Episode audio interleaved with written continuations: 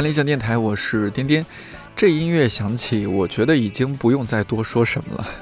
看过《老友记》这部美剧的朋友，一定非常熟悉它的这首主题曲《I'll Be There For You》。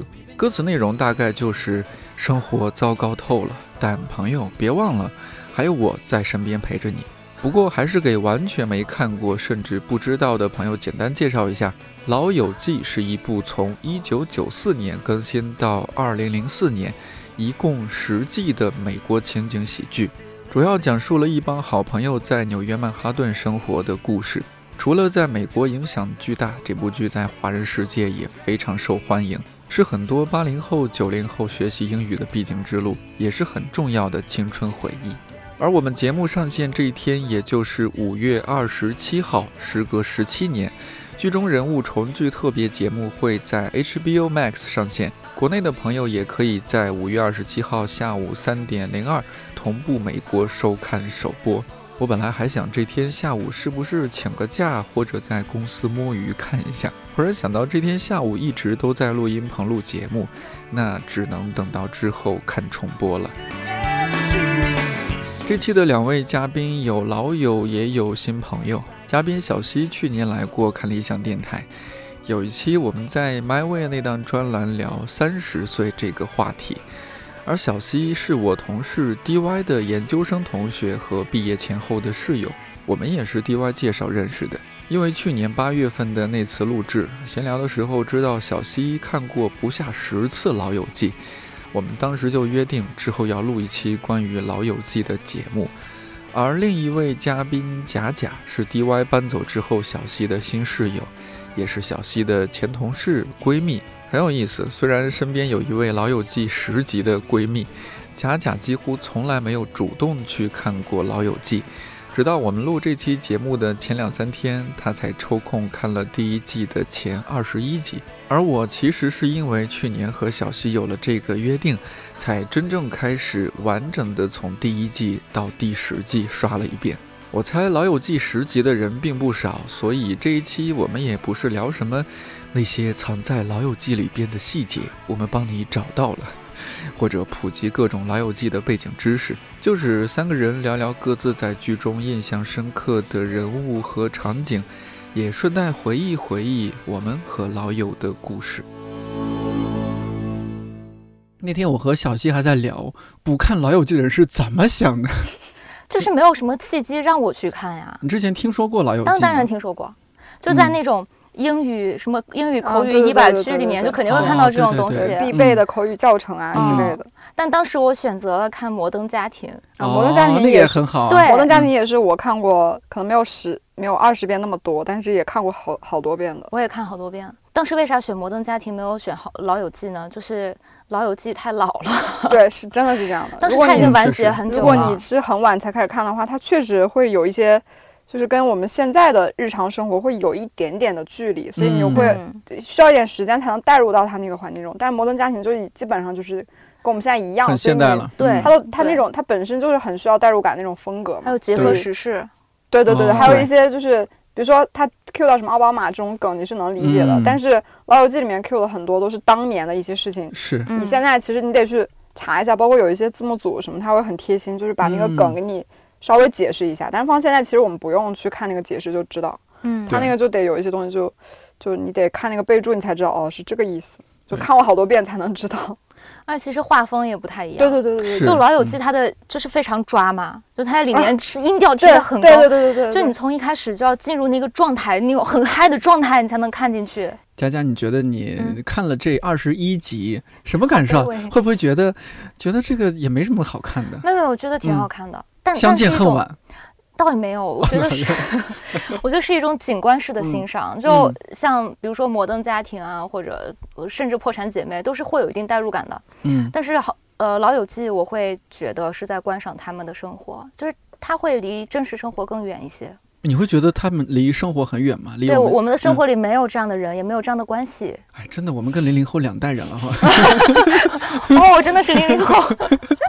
行，因为我看的那个时候一四年嘛，因为我那个时候还在学校，嗯，所以我没有去经历过那种，就是比如说我自己在外面租个房子，然后跟朋友住在一起，或者是自己在职场上那种状态，所以可能他们呈现出来那个状态，会跟我想象中的那种职场或者是我自己独立生出去生活的状态融合，嗯，所以我会有这样的代入感。但因为你看的时候，可能你已经经历过现实生活中的这样的一个状态之后，你就会你就会非常清楚的知道你的生活和这个之间的差别，哦，很不一样，对，就会很不一样。所以为什么其实我觉得也有受到影响？就比如说我毕业的那个时候，我根本就没有想过说我要出去跟别人合租，我一开始就直接就是跟 DY 一起住，就是选择自己的朋友。就但是其实也有很多人是说。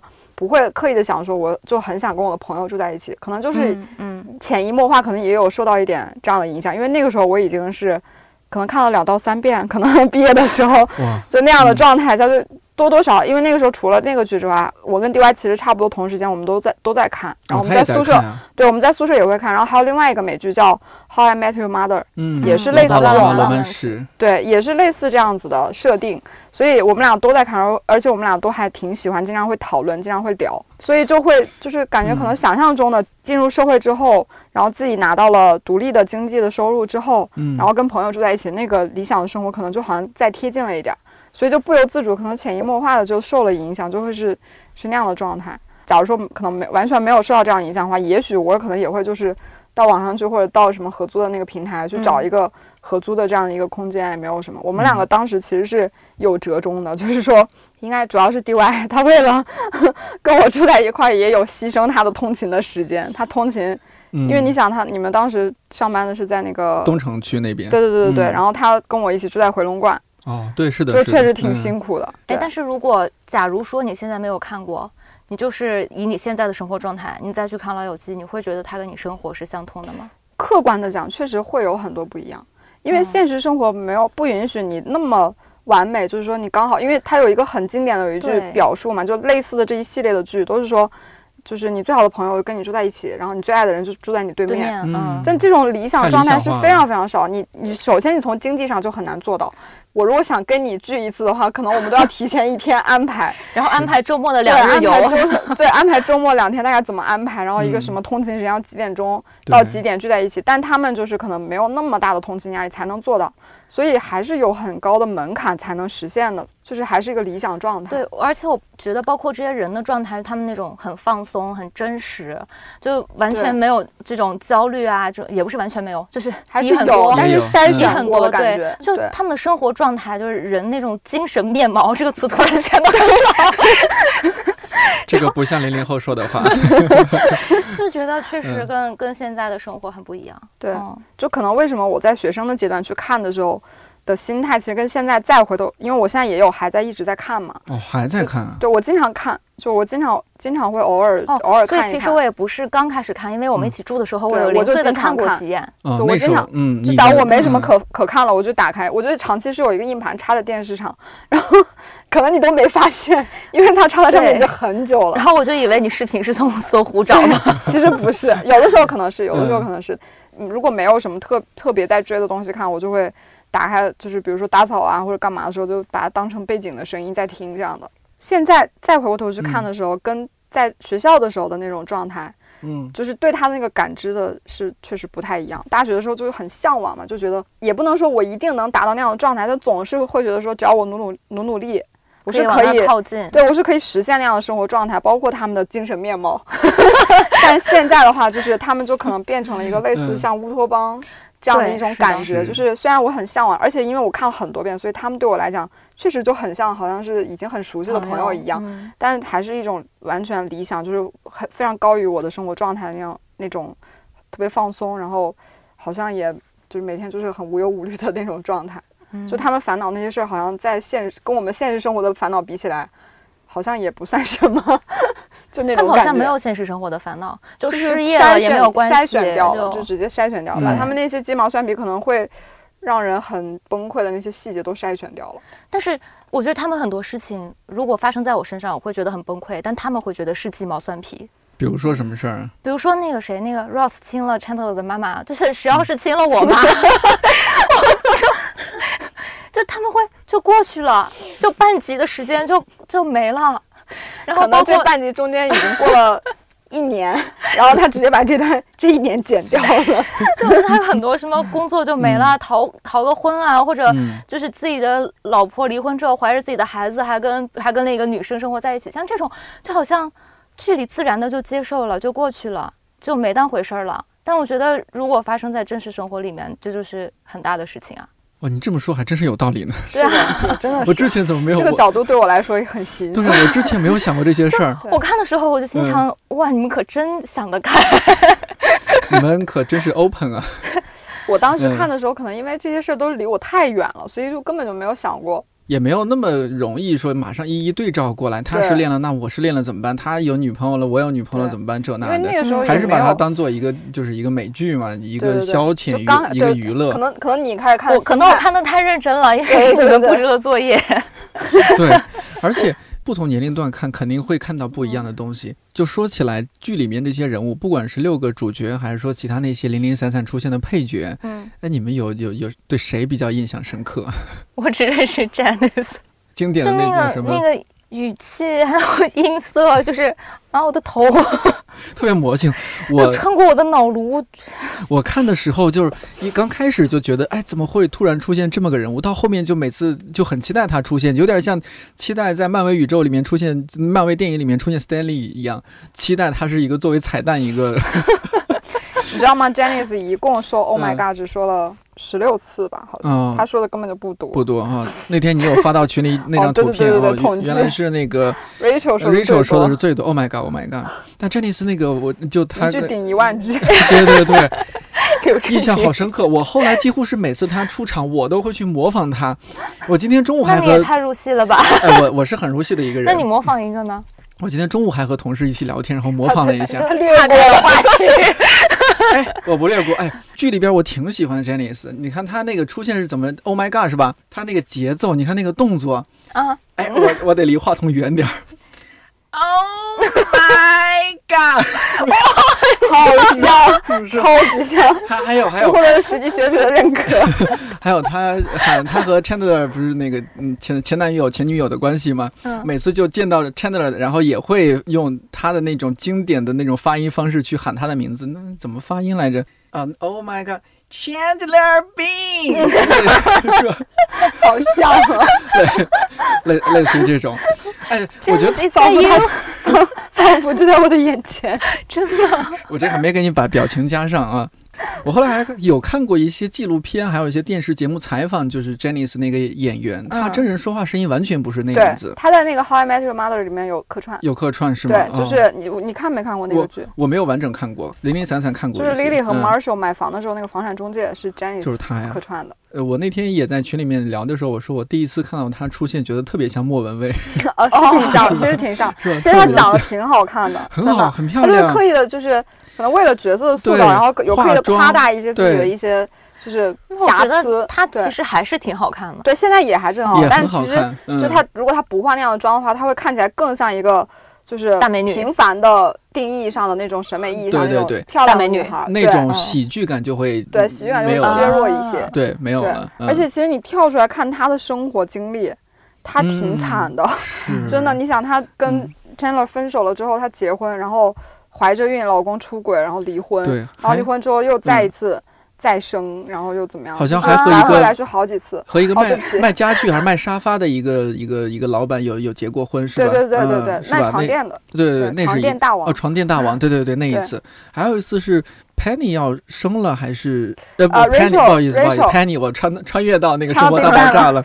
对，Rachel 要生的时候，他们詹妮斯其实在他们的每个非常非常高亮的生活节点的时候都会出现。就每当有一个。很重要的事情要发生的时候，他都会出现一下，就像一个见证者一样。嗯，然后我就觉得他们就是我我自己有一种感觉，就是我对 Janice 这个形象有一种特殊的感觉，就是他好像是一个，就怎么说呢，就是一个现实生活的人，然后这些人是进到当中的人，进到然后他们就是像现实生活的人是他们闯入到了 Janice 的生活的，对，是这种感觉。嗯，对，其实 Janice 的生活可能更接近于每个普通人日常生活中可能会遇到，比如说他去跟。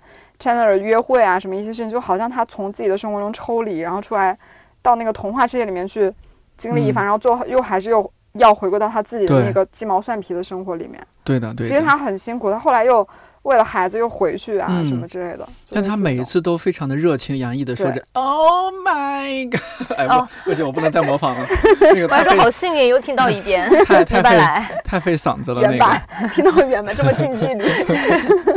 对，这是一个就是我们应该所有人都印象非常深刻的一个角色。之前我跟小西一起住的时候，就是零零碎碎的看过一些嘛。那段时间我是试图把自己带入到，因为当时也刚刚工作不久，就离。真实世界还是有一点点距离，然后然后我试图马上就要欢迎来到真实世界，已经来到了。对，然后当时试图把自己和一群大学毕业的朋友，就是从大学一直大家都到北京工作嘛，带入到那个好友老友记的世界里面，我觉得我们啊也是这么美好。但是后来我好像发现不是，就是我们在生活的这个世界里面没有办法形成那样的友谊。你只能在那个你们每天都能交流，你们不用。每次相见的时候都要交代自己最近的人生的情况下，才能建立那样的默契。否则你每次见面，你都得花一段一段时间跟他双方交换我最近发生了什么事情，而且你的回忆本身又经过一轮筛选。有一个桥段，我哇，我当时真的好感动，大概是我看过《堂堂二十一集》之后 最感动的桥段，就是周也不是喜欢菲比的姐姐嘛？厄苏拉，厄苏拉叫什么？厄苏拉，厄苏拉，差不多，差不多。重音是在。第一个字母厄苏拉啊，行，厄修拉，对厄修拉，行，好。然后，然后那个厄修拉，就你就说菲比的姐姐就好了。他姐姐，他姐姐后来就不想理 Joey 了嘛。然后那个谁，菲比就去扮成自己的姐姐，跟 Joey 说分手。然后，对对对，对，然后，然后 Joey 说为什么呀？是因为菲比吗？然后菲比扮成的姐姐就说，那如果是因为菲比的话会怎么样？然后 Joey 说那。那没有办法，我就是要硬要选的话，我选菲比。哦，我觉得好感人，因为那集其实周也还挺上头的，就一副坠入爱河的样子，但他还是会选择菲比。就《老友记》里面最让我感动的一个点，就是在周 y 的这件事情上。对这部剧我很感动的一个点，就是他从头到尾，就人物的性格和他们的。所秉持的一些观念基本上没有发生太大的变化，就是，嗯，虽然也有一些人诟病说后面的剧情可能因为一些市场啊，或者因为它到后面已经很火了嘛，已经拿了各种奖啊什么的。因为我自己在这个行业里面，我就会非常深刻的理解到，其实你很难不被市场和观众的一些。评判所引导，嗯，就你你很有的时候可能会被迫要去改变你的一些设定啊什么，去迎合市场或者商业的这样的一些诉求。但其实有一些东西是他，我觉得一定是有制作者和这样的后面的这些团队去坚持才能做到的一些点，就是他真的有把这种很令人特别纯粹的感动的东西一直坚持到最后，延续到下面。所以他做到这个程度已经是你觉得很厉害。我觉得。很难，我觉得至少是很难的。我不知道他有没有可能做得更好，但是我觉得真的很难。而且包括最近他还要再重聚，就是这个东西，就是我我不觉得他是一个说只是为了因为他的热度在，只是为了赚钱纯市场行为。我我我不太相信仅仅是这一点，可能是因为我是他的粉丝，所以我就会有这样的一个。就是美化的这样一个滤镜，但是因为这些人他们已经完全没有任何经济上面的需求了，他是的，他拿这个版权的收入已经足够了，他根本不需要额外再去特意的去赚一笔钱来满足他的什么，所以他再回来，他一定是有一些就是从工作人员的这个坚持，或者是他们自己体会到的一些东西，嗯，有一些高于这些物质层面的，或者是呃理性层面的一些东西的程度，才能支撑他们去。没错，没错。所以我觉得我们看起来这都像童话，他们本人就是童话的表演者。对，所以他们的体会会比我们更深。如果说你们去交一个什么样的朋友，这里边有哪个人会是你们比较喜欢的那种类型？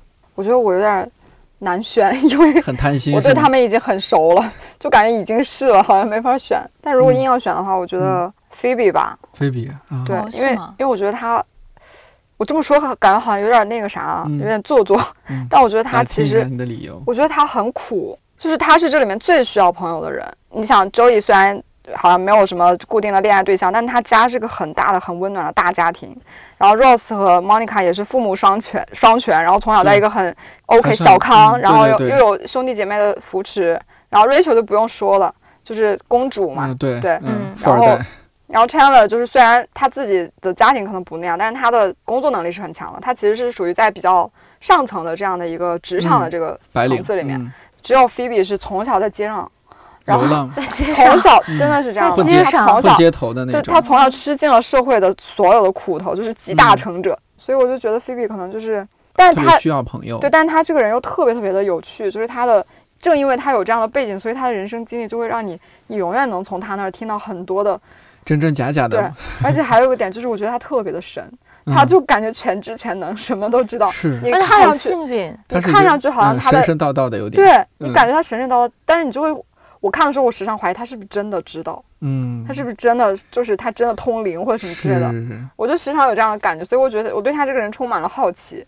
所以，就如果一定要从这六个人就必须只能选一个的话，我可能会选他。感觉他是一个不断给朋友带来惊喜、新的体验。对，而且在惊喜当中有一些惊讶的人。对对对。就突然你会发现，哦，菲比竟然和街头一个，比如说什么毒贩，或者说对认识蹲过监狱的人认识。对。然后就会过去搜说，哎，好久不见啊，怎么样啊？对，有这样的有演过这样的情节。然后一说他们被抢劫，然后菲比直接过去，哎，怎么是你？然后就开始叙旧。对，然后然后 Rose 在旁边都会吓尿。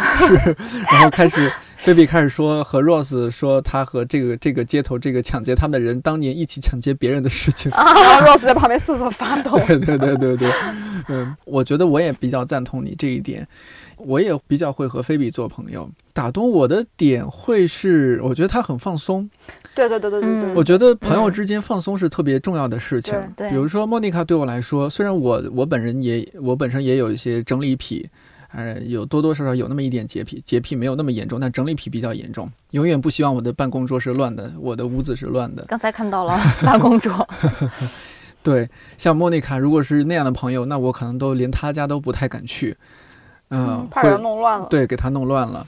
嗯，或者说是像 Chandler 这种，我我可能会觉得很心疼他，你就觉得这个人是很努力在啊。在一起也会有点压力。对对对，和他在一起也会有一些压力，种种的吧。但是菲比给人也很惨呀，刚才说的。菲比就是，但他不认为自己惨，是吧？对，就是一个是他不认为自己惨，再一个就是我觉得他什么都见过了，所以他对任何事情都很接受。就你你自己再怎么怪，他也不会评价你，或者他也不会对你有什么异样的眼光，因为他的朋友中。也不能说朋友吧，就是可能朋友就是最核心的朋友，就这些人。但是他接触到的人形形色色都有，所以你再奇怪，你再就是你可以完完全全做你自己，他根本就不会对你有什么任何异样的眼光。是的，嗯，就有时候人与人之间为什么不太能够做朋友，或者说你不敢和另一个人做朋友，有时候会。有点担心他去榨制你，榨制你的不管是性格啊，是你的家庭啊，你周围的朋友啊。但是菲比给人的感觉就是他不会榨制你的任何东西，他他自己都没有标准，他已经见过太多东西了，他也不他也他没有标准这个概念，他就是没错，嗯，他觉得人不需要标准。对，也许你啊，他确实是有这样那样的一些奇奇怪怪的一些经历。这一方面就是小西刚刚说的，你会觉得这个人很有趣，经历很丰富，然后什么事儿都见过，可以从他那儿听到很多故事。对。但另一方面，正因为他在街头见识过那么多东西，你会觉得这个人整体来说，就那种见过世面的感觉，好有魅力啊。对，就是他会很宽容，就是对，像像佛祖一样，什么都能接受，是不是这种感觉？对。就是为什么我对他有一种。菩萨一样，对于那种灵异感很接受，就是因为他给我的感觉好像他已经超脱了人的那个范畴。哎，你这么说，我想用另一个也许不太合适的说法来描述菲比，有点像女版济公。哦，对 对对，你这么说好像有点，是不是？对对对，就是那种感觉，就是什么都经历过了，然后就感觉好像他来就是特意为了体验这些来的。对，而且很好神奇，你像菲比，他经历了那么多事儿，但你一点都不觉得这个人世故。一点都不觉得它油腻，他永远像一个少女一样。对它还是很通透。他即使说和你撒一些谎，也基本是一些无伤大雅的谎，甚至有时候像小孩子，可能他不小心把什么东西碰掉了，但是他撒谎说他没有碰掉，但其实那个也不重要了，无所谓的。你你和他在一起就觉得好像自己也很有活力。他看到朋友不开心也会说：“哎，那我给你们唱首歌吧，Smelly Can，Smelly Can。” 真的是啥都会，一 直就是啊，他在那个谁旁边一直唱 Raindrops and Roses。就在 Rachel 旁边，我记得他他他一直在唱他妈妈自杀的事情。对，就是面对所有事情，他都特别的坦荡。他那种坦荡，就是会让人特别的羡慕。很坦率的做一个怪人，然后并且就是你就算再怪，他也不会觉得你有什么不对的，或者有什么。所以他偶尔透露出一些回归人的脆弱的细节的时候，是特别的让人心疼。你们现在就是小新，你最近还有就是一方面是因为我们录这期节目又重新看了一下，你会有一些新的体会吗？最近这几天看的时候，就是感受就是好像就是整个这段人生就陪伴着我，已经非常充分的经历过，就有一种很恍惚、很恍如隔世的那种感觉。就是又回过头去看这段东西，就有一种啊，当时我第一次看的时候我在干嘛？就有一种那样的这个时间穿梭的感觉绑在一起了。它已经就是因为很多时候它对我来讲就有点像背景音乐一样，BGM 一样的那种存在了。它已经不是说就我特意的去看一个什么作品啊或者什么之类的，它已经不太脱离我的生活了。就我可能感受到一个东西，就是我在第一次看这个，或者是我某一次看这个的时候。我的当时的那种感受是一种条件反射的感觉，什么之类的。嗯，就比如我第一次看那个 Joey，因为我一开始就很喜欢 Joey，我觉得他的性格就是特别的，就是。因为我也很喜欢蜡笔小新，蜡笔小新跟 Joy 就很像，就是照着不高的样子，照着本能在生活的那种状态，就是我很羡慕。他是典型的食色性也的，有对，就有食和有色就可以了，就是照着本能在生活，就很大自然的那样的一种状态。是，所以我对 Joy 的第一次看的时候，我的印象就到那个时候，我才发现哦，其实他真的好，就是特别特别传统，就观念上特别特别传统的一个人。但你又看他交那么多女朋友，你就觉得好像他不应该是一个这么传统的人。所以我第一次看那个时候，我印象很深，就是我在学校的宿舍里面一边吃那个外卖，然后我还蹲在那个椅子上，一边看一边脑子就在想哦怎么这样。然后当时周围那个桌子是什么样子，然后点那个小灯是什么样的，然后可能还有一些其他的事情，学院的一些事情，然后什么之类的，就一下子好像回到了那个场景下，就是。突然之间穿越了那种感觉，你就通过看现在的画面，看现在的故事，然后穿越到了你之前看这个画面时候当时的自己的生活的场景，就好像他们已经成为陪伴在我生活中的一些我真的认识的人。然后我每当看到他们当时的事情，就好像在看我自己之前的录像带或者什么那种感觉一样。嗯，对，就一下子就是又好像就回溯了我自己的人生一样。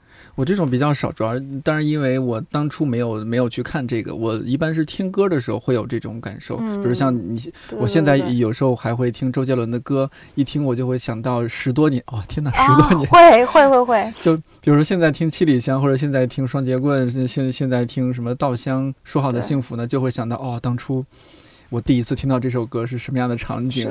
用的是复读机，什么磁带？当时什么样的教室？我给前后桌的女生怎么样唱这首歌？对我都能想到当时那个状态，就是我跟 DY 的那个桌子是我们俩是背靠背的，嗯，就我可能看着看着，然后我就突然回头就跟他吐槽或者什么之类的，嗯，就是我就能想象到当时那个空气的味道，然后我当时吃的什么外卖的那个口感什么之类的，然后我旁边摆了一些什么东西，然后后来那个东西怎么样了？就是这些，就一瞬间有很多的细节。冲到大脑里面那种，这个感觉我觉得还挺奇妙的，就是它已经不再是一个感觉回到过去的一个毛。对对对对对对，就是就是不能说的秘密里面那个那段旋律。我刚才想的是《想见你》里面那个，所以将你啊，对对对对，暂时将你眼睛闭了。就这里面有好，这里面有好多好多，有有还有我们一块住了以后，嗯，就是当时在看的时候的一些事情，可能就我们在看，在电视上在放，然后可能猫就在旁边，对，然后我们坐在那个茶几前面，在那蟠桃蟠桃盛宴，吃水果什么之类的。然后他有的时候会小心翼翼的问我说。我们可不可以看完这集，然后看个其他的？这种的不会吧？超真的会超小心翼翼。要不要吃一个雪糕？这样？因为其实他没有看完，就没头没尾的这样看，确实会有点那个什么。然后我就是非常沉浸的在看，有时候没有意识到，可能就是一可能我们两个一起看点其他会更有意思一点之类的。就是我觉得想象到，而且那个我们那个家里那个灯也不是特别亮，所以 所以就总感觉像晚上嘛，然后又。地板什么又是黑的，就是那种那种感觉像做梦一样那种。然后在学校的时候，就是因为我们那个窗户是完全朝南，大太阳，就是完全就是差别很大的。然后可能我都在看同一段，然后就会不断的就跳到我的很多人生阶段的一些细节，就这种感觉特别的奇妙。所以就是为什么这个东西我会反复的不停的去再看，可能也没有其他的能替代它，就是因为恰好没有那么一个一直一直我有在。不停的这样这样重复的这样一个东西，没有没有第二个，只有这个。对对对，它马上让你和你大脑里边的那些什么回忆建立了某种连接。对，它就是打开时空隧道的那把钥匙。没错，当时没太注意，就凑巧就是哎，刚好我发生任何事情的时候都在，好像它都在，然后就就任何时候你点开一看的时候，会感觉重回青春。对对对，可以 可以这么理解，就重回写论文那段很痛苦的时间之类的。然后我觉得说到你说到很重要一点，就是比如说你刚刚说到那些场景，有 DY 在，有贾贾在，而这么多年过去了，他们还在。对，长生不老。虽然 虽然说迪湾，我昨天还问问他来着，昨天还是前天，我和他说，我说，哎，你知道吗？小西过几天我又把人家薅过来要录节目，他说啊，他又来。我说你们上次见面什么时候？他说，哎，上次见面好像就是上次你喊他来录节目那一次，是吧？因为因为他很忙，我我最近还好。哦，他确实他很忙，然后我就，因为我们俩也已经。不，就是我跟贾贾也差不多，是我们都是已经到了那种就是不需要刻意去见面才能维护关系的那种程度了。所以就是你忙的话，我们也不会刻意说，就是说要放下自己生活中的事情，特意去见一面。所以就确实很久没见了。我跟 D Y，我们俩其实也你和贾贾有还好，因为反正我是在你上次录完节目之后见过你的。哦，对对对对对，D Y 稍微要近一点。那也半年左右了，因为我们上次和小西录节目是去年八月份过年吧。哦，是我在打麻将，所以就是你看现在这些人，D Y 是你的研究生同学，嗯，贾贾是你们就只是毕业我们呃毕业就只是毕业后毕业后认识，那之前不是有那种说法吗？说有的是说十八岁以后，哎不十八岁太具体了，大学毕业之后或者你呃工作了之后很难交到很好的朋友了。呃，像读研究生，我觉得也其实和校园关系没有，是吧？对，确实是同学。对，确实是同学。就是我说读研的时候，好像那种学生的感觉也没有那么强了，不像本科的时候，那真是特别学生气的。读研究生读了没多久就已经开始实习了，基本上也已经嗯在职场中。半踏入职场中的状态。对，但是就我就看到你现在，今天我们还开玩笑说，我说你后宫闺蜜三千，就 是就是，但是依然看到你们朋友很好的一种状态。我那天和佳佳也聊起来，她说小西就是神仙姐妹。我说小西身边的人都是神仙，你也是神仙男孩。就当时我都脸红了。看到没有？隔着网线。我觉得这种就是非常难得。嗯。呃，因为会碰，我会碰到呃，陆陆续碰到一些人说啊，觉得好像工作了就大家的关系很淡漠啊，呃，不太会形成朋友啊，好像之间都是互相利用的关系啊。但我自己的感受，包括看到你这样的，我又觉得好像不是的，我还是可以交到不错的朋友。你们觉得呢？我我我现身说法的话，我确实是吧？现身说法，好几个非常好的朋友，就是像你说的这种，就很长时间不见面，仍然是非常好的朋友，确实都是在工作以后才认识的。比如佳佳就是，然后还有另外一个，也更更少见面，就是可能应该已经有两三年没有见过面，但是还是你工作一共也没几年呀？我工作第五年了，也还蛮久了，嗯，挺久了也算，也是工作以后，甚至是已经工作了一两年之后才认识的，所以。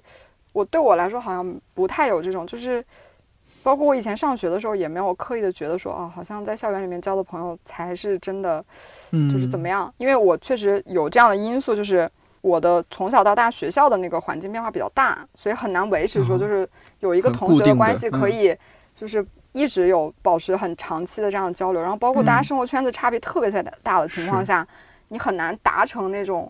交流频率上的一致，就可能我们面对的生活都完全不一样。比如我还在上学，但而他已经结婚生子了，或者什么之类，他跟我说那些事儿，我可能就不太容易理解了。嗯，如果一旦我们没有特别特别贴近的爱好可以维持这个交流频率的话，就会生活上就会有一些逐渐，嗯，对，逐渐疏远或者说远离。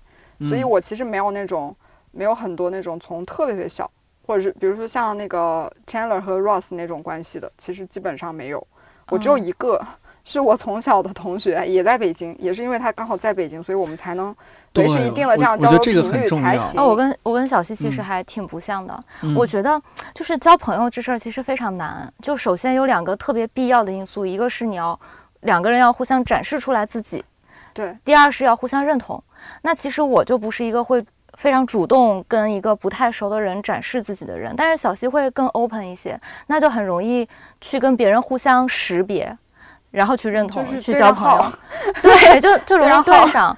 但是其实我们长大之后，可能都会多少保护或者封闭一下自己。像小西这么勇敢的 展示自己的人，其实不是很多。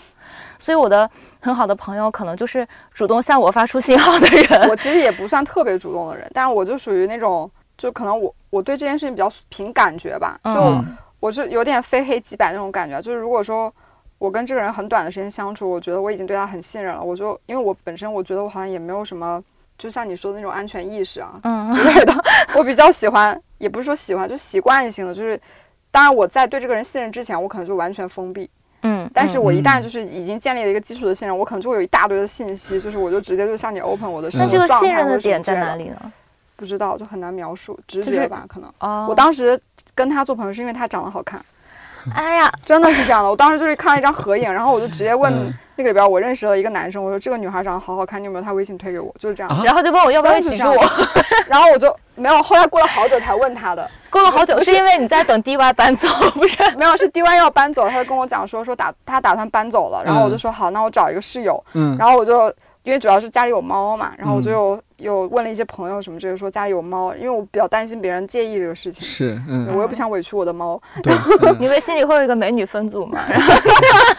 没有，美女我都记在脑子里，不需要分组。嗯。然后我就我就问了一些，我觉得可能就是，呃，那个什么，然后好像是因为你当时刚好在我们群里面有讲到说，就是就是刚刚领养了一个猫，嗯，就刚因为他刚养那个时候刚养他的猫。他猫刚来我们家的时候还是个小猫，小现在已经是一个巨猫也就半岁吧，当时不到半岁，现在已经是一个一 个比他家的猫都都大一个大猫了，可以理解。对，山东来的。对，所以还有橘，然后那个时候就就是就是就我觉得也也有一些缘分的成分在吧。当然我自己虽然我是这种很 open 的状态，但其实我是也不能说没有筛选机制，就是比如说在经过很长时间的交流之后，肯定会产生磨合，然后可能这种信任。有了一些减退，或者说退回到了我自己觉得不安全的，不就是不是说客观层面那种跟警察有关类似的安全，就是我心理层面的那种安全感，嗯，就没有退回到那个以下，可能我就又会再回到我之前完全封闭的那种状态。嗯，所以我身边的朋友可能就是你没有感受到我特别 封闭的那个状态，就我们一直都是很好的朋友，就是敞开的状态。对，嗯，对，但是我也会有一些，就比如说可能刚刚接触，然后没有多。多久？可能我有一段时间很 open，然后后来接触下来，发现又让我感到害怕了，然后就直接就可能就慢慢的就疏远了，就淡掉了。因为我其实对朋友好像也没有那种很，就我觉得我某种程度上跟菲比有一点点像，就是我不是很在意说我是不是一定要刻意维持我和某个人的关系。所以就如果说他真的让我感到不舒服，或者是。就算我对这个人可能很认可，但是我可能觉得我们不适合做朋友，我也不会刻意的觉得说，哦，这个人我一定要想办法就是跟他做朋友，就我也没有这样的心态，所以就嗯就会有就是分段式的这种社交距离，所以其实最终就我称之为朋友，或者说我能有这种情感上的比较深的交流，或者说有这种情绪价值的这样的支撑的。还是挺少的，没有那么多，没有你想象的那么多。对，基本上你都认识了。啊，这这才几个？就没有没有很多，没有很多。就我觉得我我工作之后的朋友就已经很少了，但是我有一种从小的朋友，就这种朋友他之间的感情会更像亲情。对，就很很像亲情。我前几天刚去云南旅游来着，就是我休年假，然后跟我一个闺蜜去，我这闺蜜是我们爸妈就认识，然后我们几乎一样大，她比我小一个来月。我们的认识是从妈妈的肚子里认识的，就是从从一出生就一起长大，就真的是跟姐妹一样。嗯，所以我们现在即便是生活的城市不一样，然后行业也不一样，然后她结婚了，然后就整个生活状态也不太一样，但是就依然会有一一种非常强的连接在里面。对。我也有这样的很接近亲情了那种，对对对对，我也有这样的朋友，但是是男生，所以就会比你们的距离更远一点。我也有这样的男生发小，但是没有这么亲切。我我我我那个发小也是从妈妈肚子里就认识，我妈跟她妈妈是闺蜜哦，所以就是我们从小就是，比如我妈和她妈要聚会，然后我们俩就被迫。打地铺，这样子，就他睡在他妈那一侧，我睡在我妈这一侧。哦，我小时候是，就是我除了那个闺蜜之外，还有个男生嘛，那男生比我闺蜜大四天，所以其实也是一完全一样大。然后小时候我们父母六个，你们知道山东有一种牌叫做够吉吗？不知道。就需要六个人打四副牌，然后我们三个的爸妈正好六个人，就会就凑这种局。对，把我们三个扔在一个房间里，让我们三个一起玩啊、睡觉啊什么的，就这么一起长大。对我小的时候就会有这种。其实我感觉我好像很小的时候也没很想跟他做朋友，因为男生就是女生有个阶段是很很不喜欢跟男生来往的，然后然后我妈跟他妈去逛街，然后就把我们俩扔在肯德基，然后我们也好像也没什么其其他事情可做，然后就在肯德基进行一些没有什么营养的交流，就这种，然后才成为朋友。然后我从小我都觉得他们俩是我最好的朋友。我在学校老师让小朋友每天写日记，我都会写谁谁谁谁谁谁是我最好的朋友。根本就可能很很久一两周见一次吧。但我就觉得他比我朋友们好，不比我同学们好，就是我的好朋友。这样，是 朋友的定义和同学的定义还是不一样。同学是一个外在赋予的，朋友是你自己选。对对。尤其小学和中学的时候，那种选朋友，反正如果父母关系好，确实是很重要一个因素。嗯，交接触的多嘛，就还是一个你对对方 open 不 open 的状态。对，即便是小朋友也有选择 open 还是不 open 的这个。小朋友会更容易 open 一些，而且另外小朋友不太会有价值观上面这种 judge 啊什么的。你长大你就会有筛选，就觉得你这个人的行为我看不过去。而且小朋友就是。在 close 的时候也没有心理负担，就是我不跟你好了，我就直接不跟你好了。是的，是的，很直接宣布我不跟你好了，然后可能过两天又好了。嗯，交朋友是会容易很多嘛？啊，是有。小孩子，嗯，小小学时候还和就周围一些呃男孩，我们就是啊，我们是铁哥们儿啊，兄弟队这样这那的。但是第二天不认识了，是吧？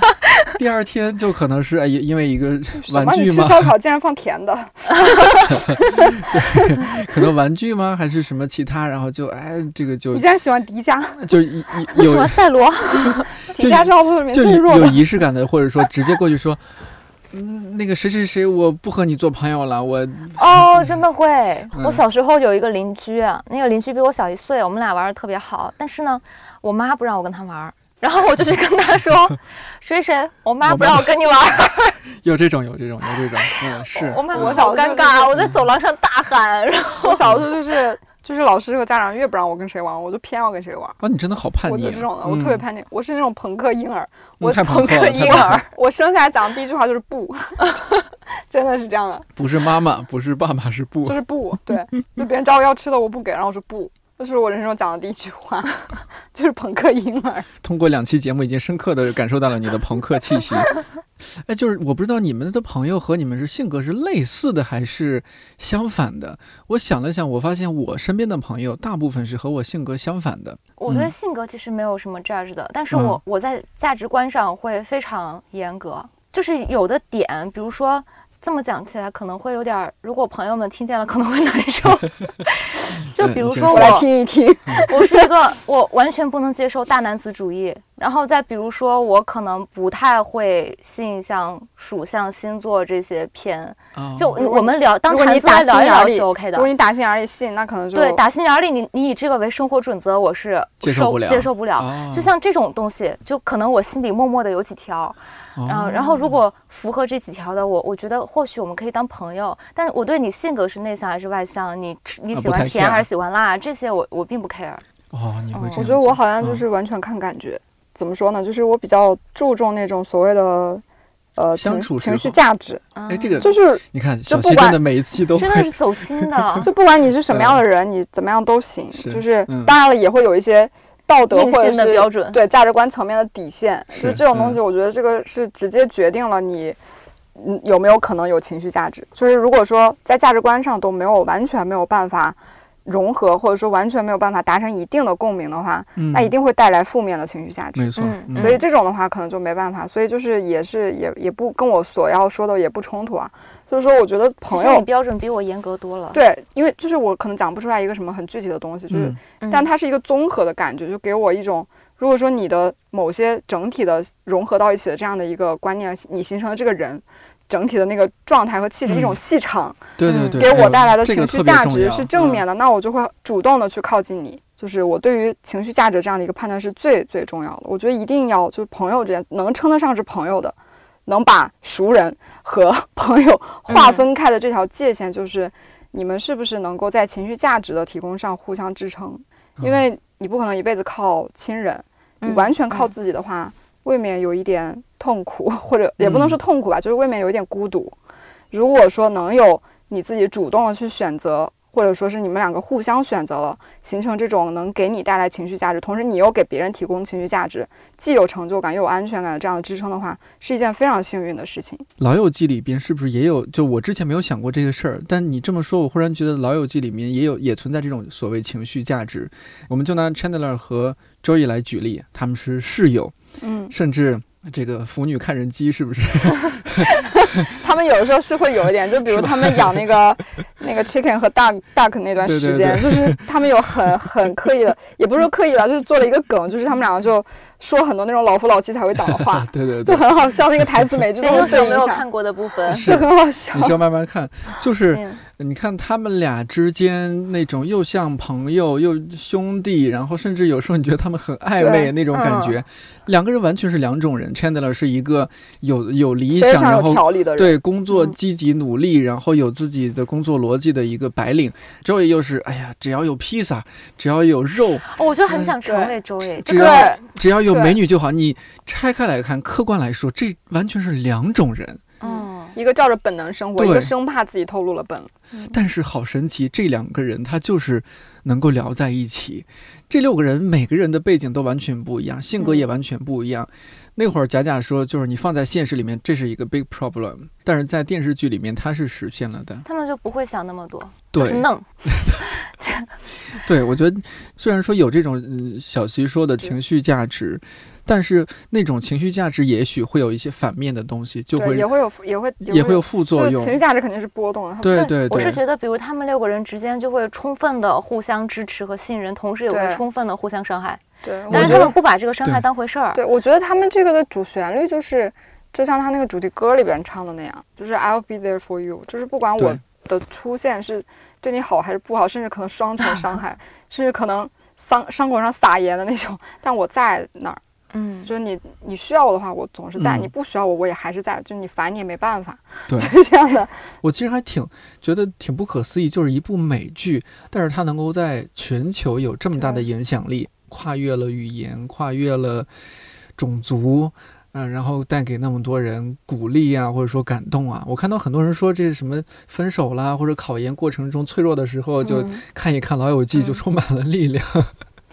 我觉得可能就是因为他没有刻意的想教什么，就不经意之间，大家是从里面得到了自己想要得到的东西。可能每个人看到东西都不一样。对，就是反正我自己是觉得，我的感受就是我有，因为有很多剧是那种上价值的，嗯，就是总结啊，就有一番长篇大，包括摩登家庭也会这样，所以他会把很多细节剪到一起，然后就是说生活中有些什么给你轰上来那个气氛，对，就是上一个价值，然后有一些发人深省的话。嗯，但老友记从来没有这样子。老友记就是我只是给你看着生活就是这个样子，就像第一季的时候，Monica 跟 Rachel 说，就是这就是真实的生活，就欢迎你来到。Welcome to real life。但是就是虽然你虽然他很不好，但是你还是会爱他的。他就是秉承这样的一个态度，就是我只是给你看。至于可能每个人从里面得到，不管你是什么样的文化背景，不管你是怎么样成长起来，你有自己有什么样的困难或者问题。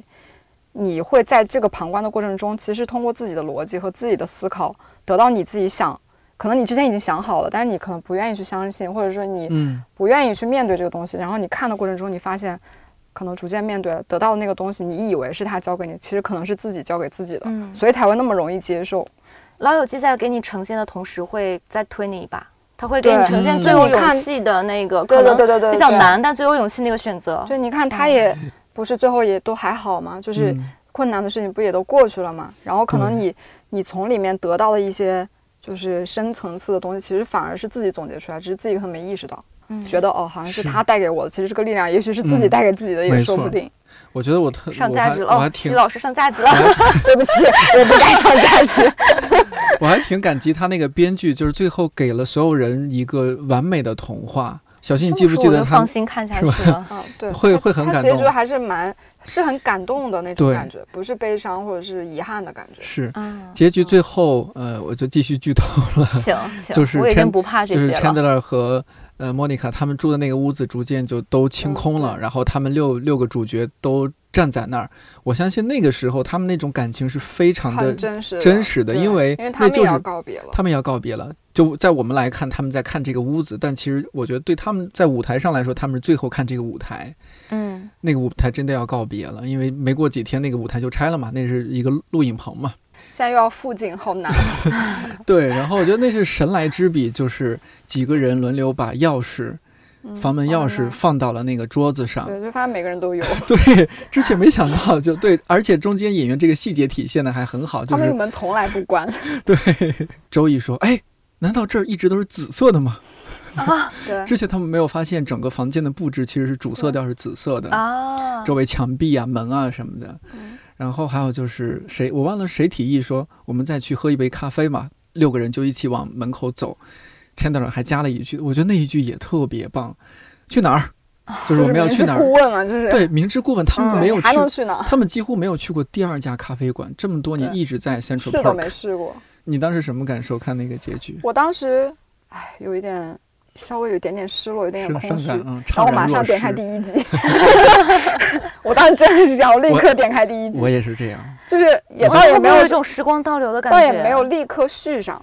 就是把它又重新从头再看一遍，就是马上点了第一集又看了一遍第一集。对我当时那种心态就是，就好想再抓住点什么，好想再不想脱离那样的一个状态。然后我看到第一集的时候，因为跟最后一集连着看的话，就会差别非常的强烈。就是他们人的脸，然后着装，然后状态，然后包括画质，都有一些差别，就会觉得哦，原来那个时候他们好像还是少年的样子。对。然后到最后他们都已经是大人了。然后第一集反而就是可能第一集看完了之后，也没有说看到立刻就停掉，就是看完之后反正就有一种有点释然的那种感觉，就是其实已经长大了，就接受了这个长大的这样的一个状态了，就是我接受了他们也长大了，然后进入下一个人生阶段了。对。对对，我当时看的时候是研究生二年级嘛，二十三岁，嗯，然后我现在的这个年龄就是基本上跟他们最后一季的那个年龄差不多，嗯，对我们。然后我刚开始看的时候那个年龄就跟他们第一季的时候那个年龄差不多。所以，我现在回过头去想那个我当时的时候看完最后一集，立刻点开第一集的那个感觉，就像我现在突然说我要跳回到我那个时候去经历那样的一个阶段，可能我也不会想回去了。你如果你自己真的带入那个状态的话，你让他们再回到第一，他们可能也不也不愿意，因为你已经很经历了所有事情，很很美满的长大了，长大了就去接受长大之后的接下来的事情，然后这些就是陪伴啊，或者说是那种一直在那儿。就是 be there for you 的这些朋友，就还可能一直还在，就不管他们是不是，就是天天都能见到，就是就更接近我们日常生活中那种状态了。所以反而让我有一种很奇怪的感觉，就是他们如果不这样，如果一直停留在那种天天见面那种状态的话，我就会一直觉得它就是一个梦。然后他们分开了，他们长大了，我反而会觉得，那可能前面的这些事情，既然后面这种好像让人有点失落的情节，在现实生活中也很可能发生，那有可能前面这些事情也是真的。就如果说他一直是特别特别完美的状态，我反而会觉得，反正这些全都是假的。但他最后突然落入到现实，我就觉得前面也是真的。那他们从一开始到最后一季分别中间经历的这一切，所有的选择，都像刚才我们说的一样，是一些勇敢的正确的选择吗？还是说有人可能走过弯路？完全不是，完全不是，弯路太多了。是走过弯路走向美满的结局，还是有的就错下去了？就是，呃，我觉得所谓的弯路，可能是我们作为旁观者的那样的。嗯，那样的一种评价，对他们来讲只是路而已。我就是刚好那一步迈在那儿，我就那么走了。嗯，对他们来说，你也没有办法去选择另外一条路，你没办法退回去了。我已经这么走了，它就是我的路。它至于它弯不弯、直不直，没有办法评价。所以他们会后悔吗？就他们也会像你一样说不要再回到过去。也会有后悔，也会有他们就是，其实他们在各种情况下都很，就跟我们日常生活是很非常非常相似的，就是太多太多后悔，太多太多那种。不知道该怎么办，然后不堪的回忆，对。对，然后我们可能看着觉得很好笑，但对他们来讲是很痛苦的。最后的时候，可能并不是说我回过头去评价我之前做的选择是对的，而是我不管将来做了什么的选择，我已经走到今天这一天了，我接受了我所有的选择，我跟我自己，包括我跟我跟整个世界，都达成了一种平衡，这就是可能是一个长大的标志，就是这种感觉，就错就错了，又怎么样呢？而且我觉得《老友记》这个翻译特别神，因为我们好像“朋友”这个词已经不太值钱了。就是虽然我们认为自己可能好朋友只有几个，但是哪怕是一个熟人，我介绍给你，我就说啊，这是我朋友。你也不可能说这是我熟人，对。然后“好友”这个词也不值钱了，就是你微信加一个人就是好友，对，千八百个人。但是“老友”就听着就还是很亲切。呃，对，而且我前两天我们。我跟点点在聊这个概念，在聊这个这期要要聊什么的时候，在讨论这件事儿的时候，嗯，我当时还突然想到，就是其实我觉得老友记那个老，它不一定指的是时间的概念，不是说一定要人老了，或者说是 我们认识的时间很长了，或者做朋友的年代很久了，就是。说我们彼此已经非常的熟悉，熟悉你的节奏，熟悉你的价值观，熟悉你对于一件事可能会做出什么样的反应，熟悉什么样的事情会让你开心，什么什什么样的事情会让你难过，然后基于这样的一个熟悉的基础，我也可以对应着做出我自己应该怎么样去对待你这样的一些判断。这种熟知，就是我不用再去向你从头交代我的人生，你已经对我的人生有了充分的这样的一个熟知度。这个东西可能就是所谓的老，就是可能有也有那种非常一见如故。就是其实客观来讲，我跟贾雅认识的时间也没有。没有到十年，因为我们彼此大家年纪也不小了，五年了，五年了，对，也五年也不能说是特别特别长，就是中等吧，可能。对对对。但是其实还是有那种，就是说，因为我们已经非常非常熟悉大家各自的节奏，然后可能面对一些事情说什么样的看法，可能我看到什么样的话题，我会想分享给他，然后我们在一些什么事情上可能会聊到，就可能聊着聊着就觉得特别的有意思，然后有一些烦恼什么会想要说，哦，我要跟他去聊一下，是，就这种。感觉可能就已经是所谓的老的这样的一个概念，不一定是说非得共同踏入什么人生新的阶段，或者说是长出了白头发才叫老友。有些友情就是一见如故，嗯嗯，你们可能就是有上上辈子的缘分啊，或者种种。从上辈子算起来，也确实也很老了，突然飞比了起来。嗯，对，就是有这种，但是如果说再有时间的加持的话，对。那又是另一种阶段，另一种状态，会更不一样。对，而且还是很美好的。刚才在讨论的时候，我就在想，虽然我们现在还都没有步入下一个人生阶段，嗯，有可能我们将来的，如果说我们会有后代的话，会有孩子的话，有可能我们的孩子会变成一个老李，或者是我跟我的发小那种感那种关系，是因为我们互相认，因为我跟我的发小也是因为我们的妈妈是闺蜜，我我们的妈妈是老友，嗯，所以有可能将来。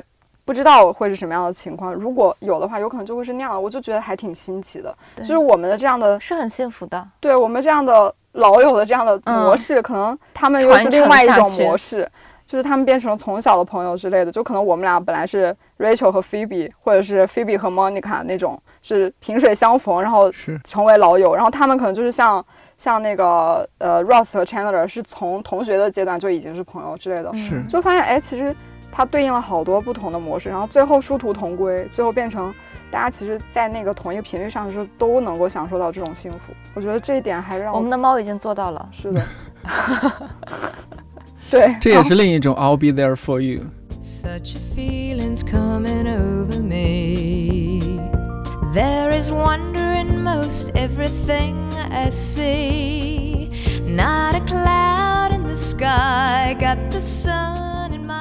友情延续到各自养的猫也挺有意思的，不知道他们在一起会聊什么？可能吐槽家里的两脚兽，铲屎不够勤快啦，新换的猫粮口味不喜欢啦，今天穿的衣服还算顺眼啦。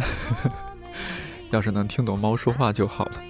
说回来，我看到 B 站下半年会上线《老友记》全十季资源，那尤其是年轻朋友们，那些打算送给英语培训机构的钱，或许可以省下来了。我们这期的聊天就当抛砖引玉。如果你也有关于老友记的回忆，或者有关于老友的故事，欢迎在评论区给我们留言，和听友一起分享。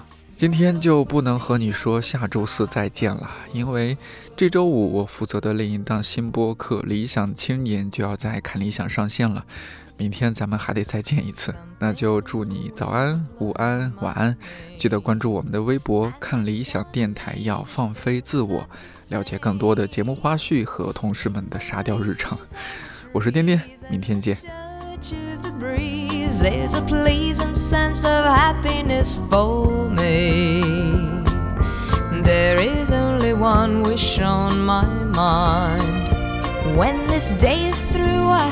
that I will find that tomorrow will be just the same for you and me. All I need will be mine if you are here. I'm on the top of the world looking down on creation, and the only explanation I can find is the love that I found ever since you've